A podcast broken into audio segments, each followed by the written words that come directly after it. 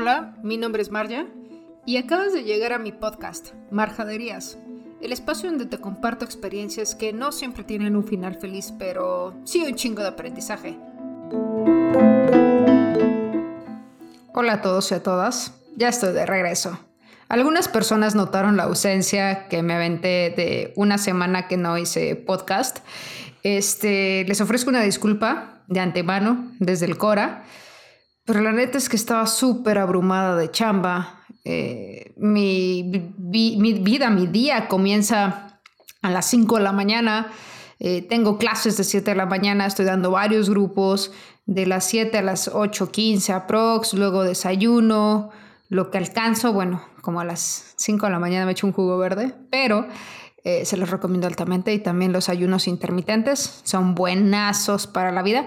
Pero eh, después de eso me voy a la oficina a chambear y después regreso como a las 3, 3 y media y luego 4 y media, 5 vuelvo a tener clase, termino como a las 8, 8, 15 y así cada día. Entonces, honestamente estaba muy cansada. Y también como que me dio un bajón y un reset en general.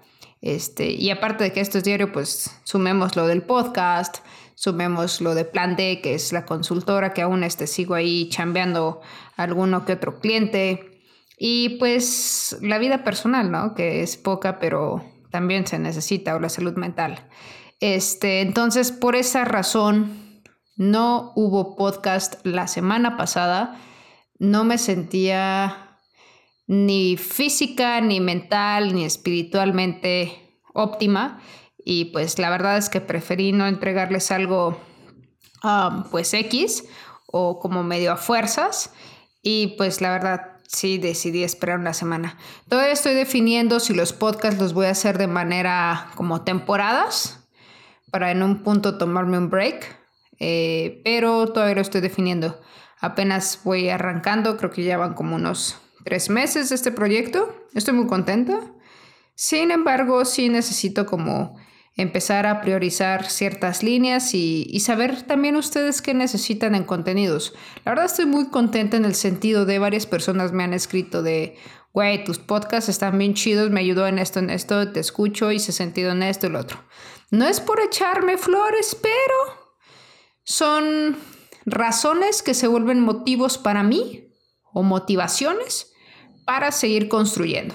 Recordemos que los motivos son, o las motivaciones son los motivos que tenemos internamente y no que alguien más los inyecta. O sea, nadie va a llegar a motivarte. Pero sí te pueden dar alguna que otra ahí bombilla, un litrillo de gasolina para que vaya arrancando el motor. ¿va? Dentro de todo esto quiero entrar un poco en el tema que se llama, pues cuando el amor propio se tiene pero es tóxico, ¿no? Eh, eh, empezando, empecemos por la premisa de, de, o sea, yo estoy un poco cansada de todo este discurso de, sí, amor propio, vibra alto, acepta tu cuerpo como eres. Y a los tres minutos somos eh, las morras que quieren comercializarse, el vato que no cree en lo que hace, etcétera, etcétera, etcétera, ¿no? O sea, tanto hombres como mujeres, como que tenemos ahí mucho, mucho rollo, pero creo que, creo que hasta cierto punto el amor propio ha sido ya una una forma de comercializar eh, productos de belleza, productos de moda. al final del día, capitalismo. ¿Por qué capitalismo? Porque es un efecto que se da en el que nosotros nos vemos como un producto. Y al vernos como un producto trabajamos en cosas para hacernos ver perfectos o bien para los demás. No nos permitimos esto del fallo, no nos permitimos el, el jodernos, etcétera, etcétera. Entonces es como un, una cadena ahí medio extraña. ¿Qué tanto conviene que la autoestima o el amor sea tóxico hacia nosotros en la parte de la industria?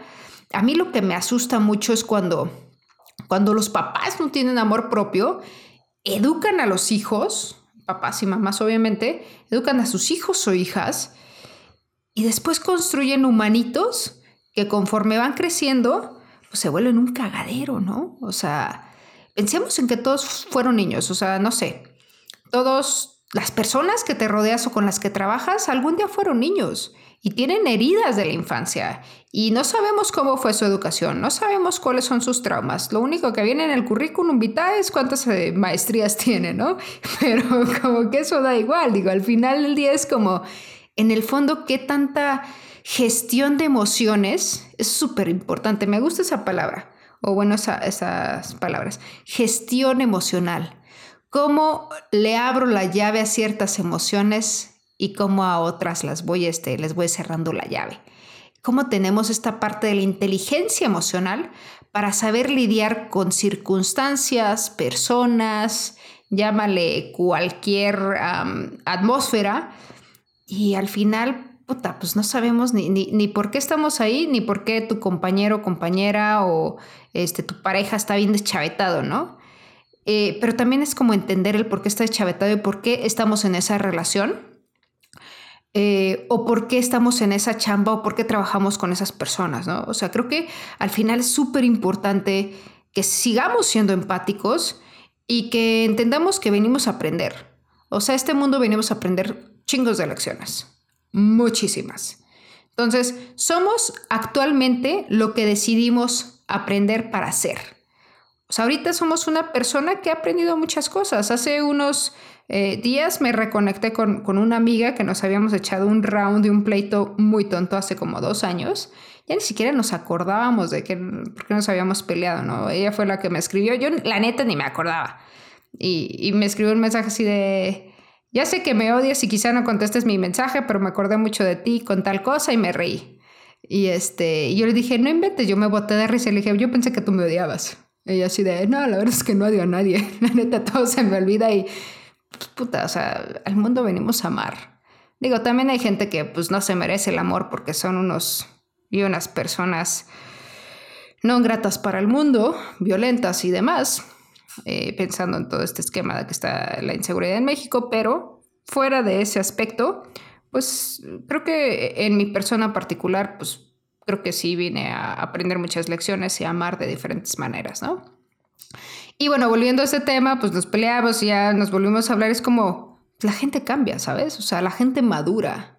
La gente empieza a gestionar mejor sus emociones y aceptar sus errores.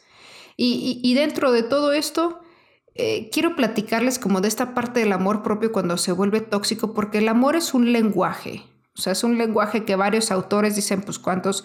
Los eh, cinco lenguajes del amor. Luego hay otro vato que, que, tiene un libro, el de cinco lenguajes del amor, no recuerdo el nombre del autor, pero hay otro vato que se llama Eric Fromm, que este, tiene uno que se llama El arte de amar. Y al final del día coinciden en esta parte de que el amor es un lenguaje. Y este lenguaje lo hemos aprendido primero, pues de nuestros progenitores, nuestros tutores o papás o maestros, qué sé yo. Y, al final del día somos seres que tienen necesidades afectivas, que pues necesitan estar en contacto, pero pues tienen esta, esta forma muy particular cada quien de amar, ¿no? Y, y, dentro de toda esta forma muy particular de amar, pues es conforme después crecemos y nos relacionamos con las personas y para algunas personas el amor tiende a ser duro, para otras personas es violento, para otros son eh, es muy detallista, para otros son palabras de, este, pues, afirmar o afirmaciones, y para otros es estar como tocando, apapachando y demás. Y, bueno, creo que puede haber un balance de todos los amores, ¿no? O sea, puedes agarrar como los distintos lenguajes y balancearlos, pero creo que todos creemos que sabemos amar, pero no sabemos amar hasta que estamos amando de la manera incorrecta. O sea, cuando te das de chingadazos frente a la persona y no le das el amor que tú creíste que era un amor sano y después volteas hacia atrás y dices, chale, creo que sí estoy bien lurias, creo que sí necesito terapia. Entonces, eso es algo súper importante. Imaginen mi cara así como haciendo los ojos pequeños y poniendo las manos en puño, así de súper importante. ¿Por qué? Porque cuando aprendemos a amarnos, vamos a aprender a amar a la persona. Entonces, en este misticismo del amor propio y vibra alto, hermana, y acéptate con tus lonjas, estoy hablando de mí, ¿eh? Eh, de tu pancita aguada y de tus fracasos y virtudes, sí, sí, sí, pero son procesos. Y es un, a veces es un camino largo. O sea, yo para llegar a este podcast tuve que trabajar mucho en mi seguridad, en mi autoestima y en mi amor propio. ¿Por qué? Porque me daba miedo de ser juzgada, de ser criticada, de, de, exponerme, porque al final del día siento que aquí es un espacio donde me vulnerabilizo completamente y que ustedes con una mano en la cintura, bien o mal, pueden escribir un mensaje, decir, pues yo opino esto y esto de ti, o no me gustó, o si me gustó y demás. Cuando es así como, chale, pues estoy tratando de dar lo mejor, ¿verdad? Pero bueno, volviendo, tenemos este, este hombre que se llama Eric Fromm, que nos habla de e, arte del amor, pero con los hacen varios estudios y hacen como varios puntos clave y demás. Quiero comentarles los, los puntos clave porque si no me voy a estar perdiendo, que es son cuatro. Es, no tratar a las personas como objetos. Al final del día sé que este sistema capitalista nos ve como la mujer este, ama de casa, que se enamora por siempre, que le propone el matrimonio, es la más feliz, y este hombre que es empresario y tiene que ser siempre el que no llora y todo este rollo como muy uh, machista y demás es como un sistema que se ha creado y que ha funcionado dentro de la parte capitalista. El crearnos como producto ha funcionado porque es, es la parte del consumo. Entonces es la parte de estereotiparnos y entrar como en distintos cajones.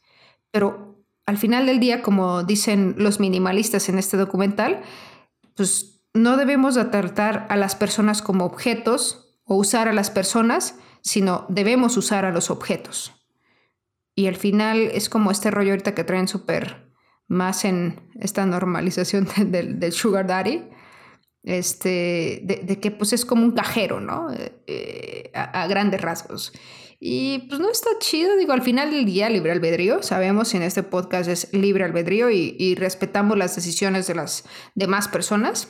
Me encanta porque digo en este podcast como si fuéramos 200 mil personas. Soy yo en mi estudio con mis dos perritos afuera esperando que termine para salir a jugar, pero me, encanta imaginar este, este punto que estoy hablándole a cientos de personas, miles y demás, y que en algún punto ustedes aprenden algo de mí como yo aprendo algo de ustedes. O sea, este es un camino de, intercambio, ¿no? Y, volviendo al, siguiente punto, es centrarnos eh, más en las relaciones que en la persona. O sea, en este punto de no usar a las personas como objetos, nos centramos más en el si algo no nos gusta físicamente a la persona, al final del día va a desaparecer todo lo físico. Tenemos que centrarnos en cómo nos hace sentir la persona. ¿Cuántas personas están con uh, alguna pareja súper eh, agraciada físicamente, pero que les trata muy mal? O alguna otra cosa, ¿no? O sea, cuando objetivizamos a las personas como tal o las parejas, y, no nos centramos en lo que nos hace sentir la relación y es cuando entramos en estas dinámicas tóxicas. Al final del día el amor tóxico es lo que tú recibes como amor, lo que tú te das como amor y que te está intoxicando, destruyendo.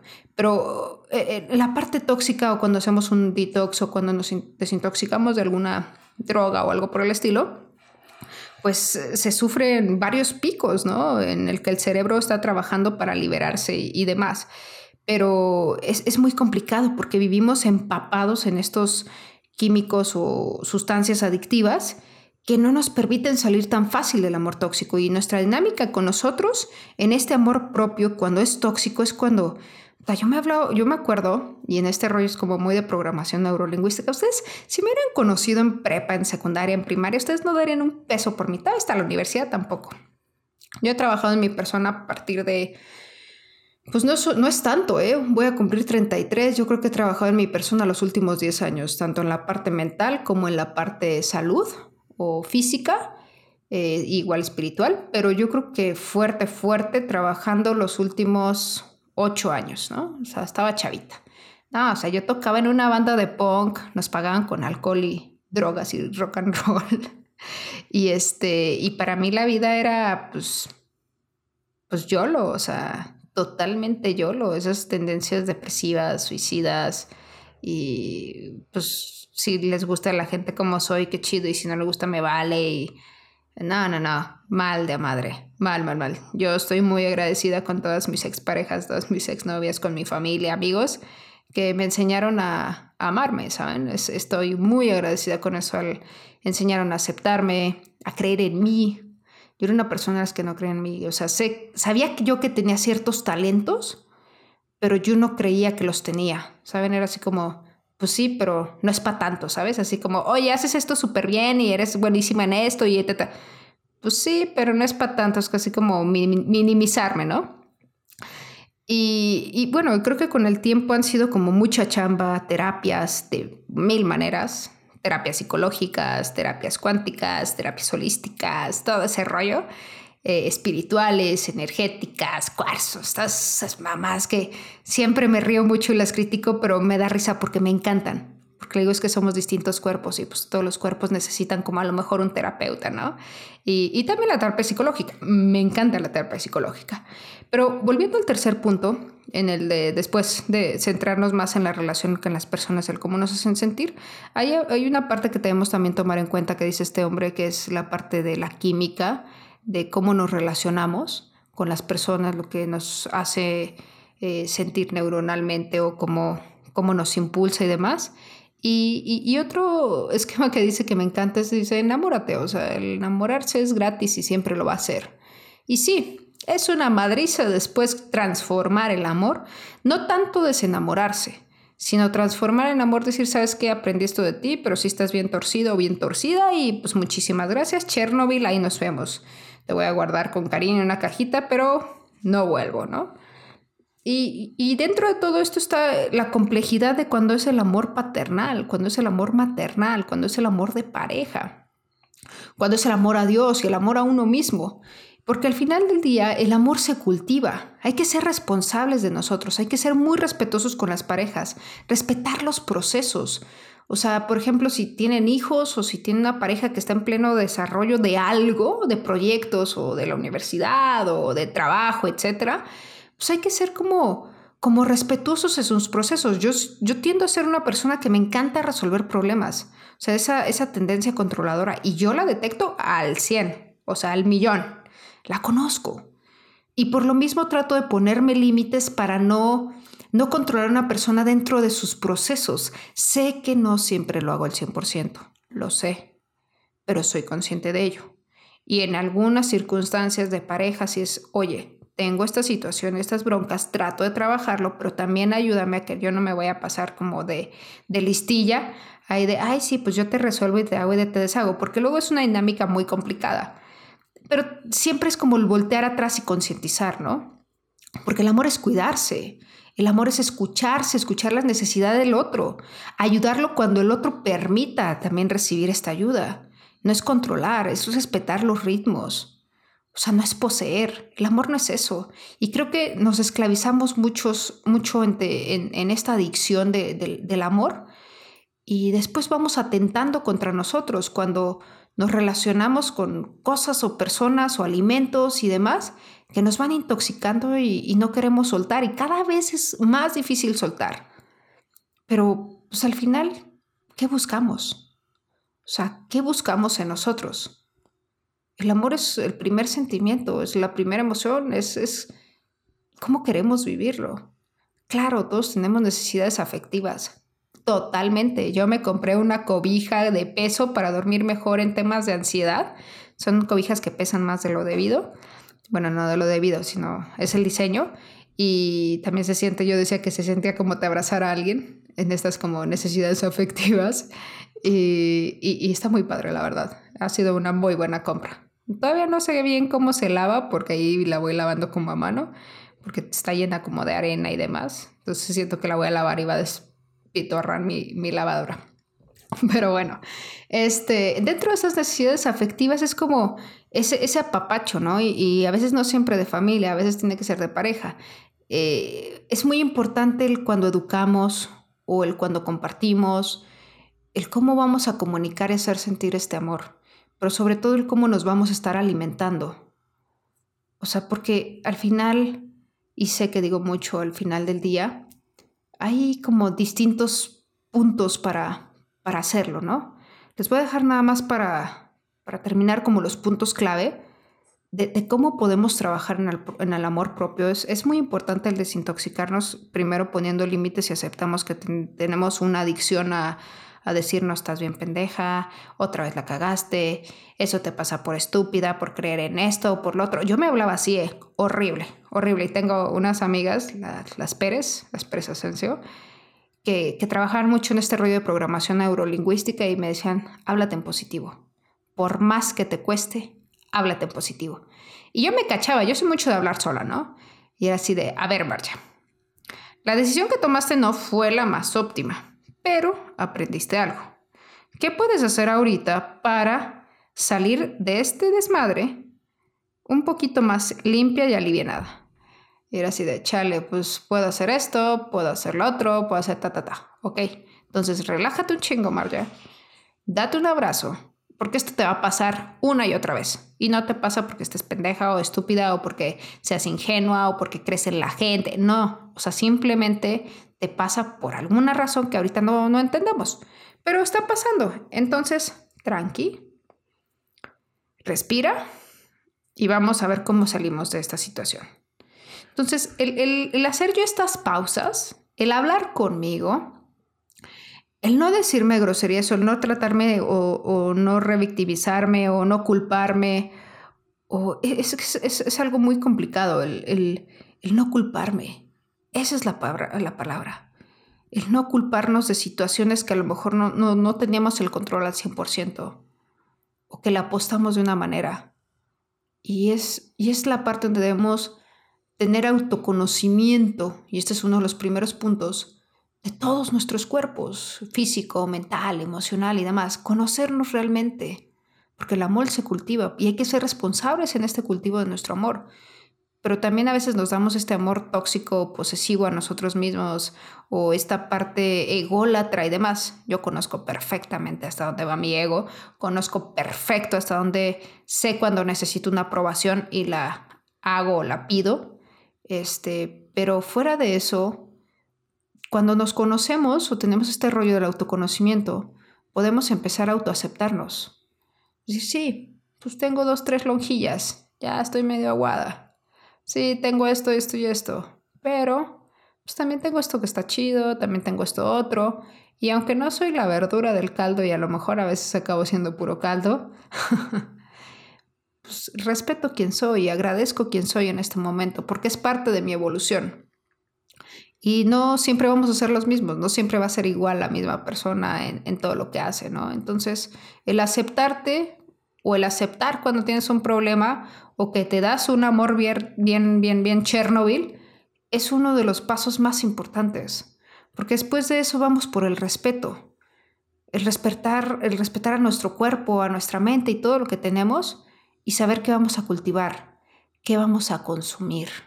Cuando nos respetamos sabemos que empezamos a consumir mejores cosas porque queremos ser mejores. Y está bien si alguien no quiere ser mejor. Y está bien si alguien quiere seguir consumiendo lo que consume. Es libre albedrío. Lo que no está chido es que dañes al otro. O sea, al final del día sí somos seres individuales independientes, pero que conviven en sociedad. Y no está chido dañar al otro. En ninguna forma. ¿Ok? Y, algo muy importante es saber cómo nos comunicamos hacia nosotros, porque lo que, lo que recibimos al final va a ser lo que damos.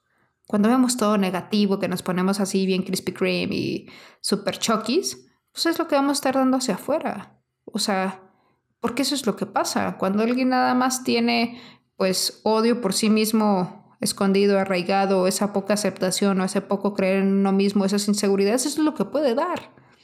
Y no es pues no es tu culpa, pero si quieres aprender a hacerlo diferente, pues hay maneras, ¿sabes? Es como, lo primero es que lo detectes y que lo aceptes, aceptar que tenemos una bronca. Y después de eso, pues es lo que decimos, es prevención y cuidado, autocuidado, o sea, al final no es como llegas a reparar todo. Si constantemente nos estamos apapachando y cuidando, no tenemos que llegar a ese punto de límite donde nos estemos todos jodidos y es como querer resetear y cambiar todo al final. Y por último, pues el amor propio en sí es como, como un camino, no es un destino al final, como tanto nos dicen y tanto nos venden en nuestras frases de Instagram, de que pues te ponen a una mujer ahí, sí, hay que querernos más. Sí, güey, sí, pero ¿cómo? ¿Cómo nos queremos más, chinga? ¿Cómo aprendo a quererme más? Y es una chamba de día a día, de poco a poco. Pero, pues, al final se logra, créanme, se logra. Y se los digo por experiencia.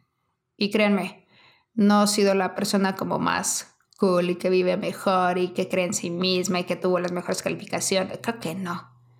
He sido un desmadre de vida.